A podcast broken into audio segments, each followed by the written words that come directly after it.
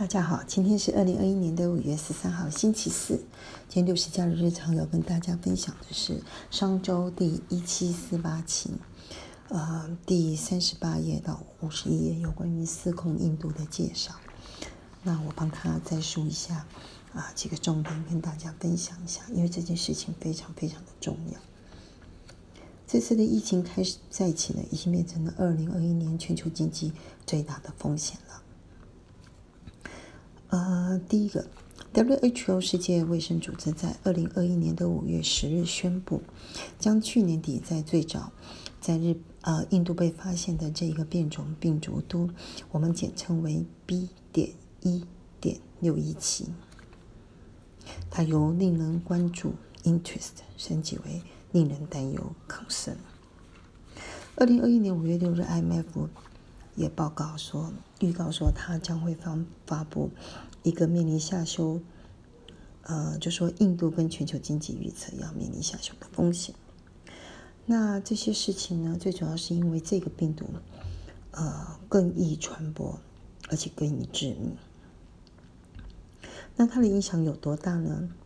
本来我们以为印度的经济，嗯，占世界的贸易总并不是非常的大。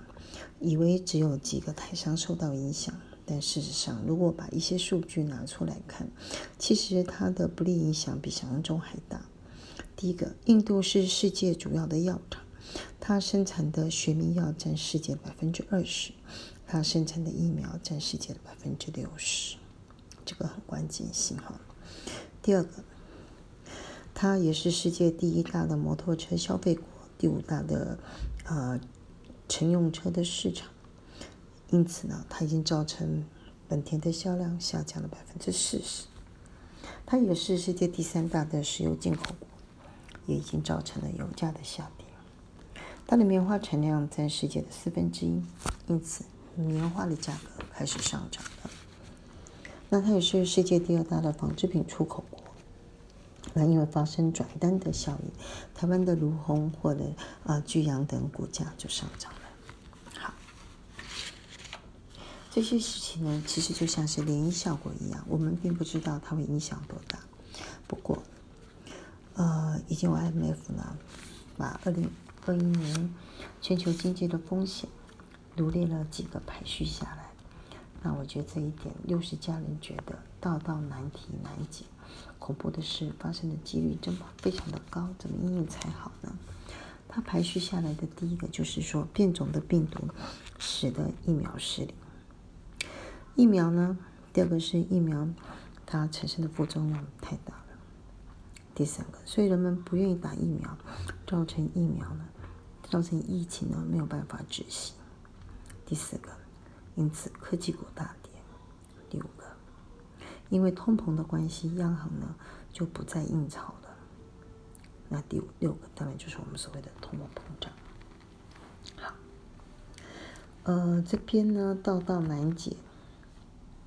六十家人，呃，觉得有几个现象跟大家分享一下。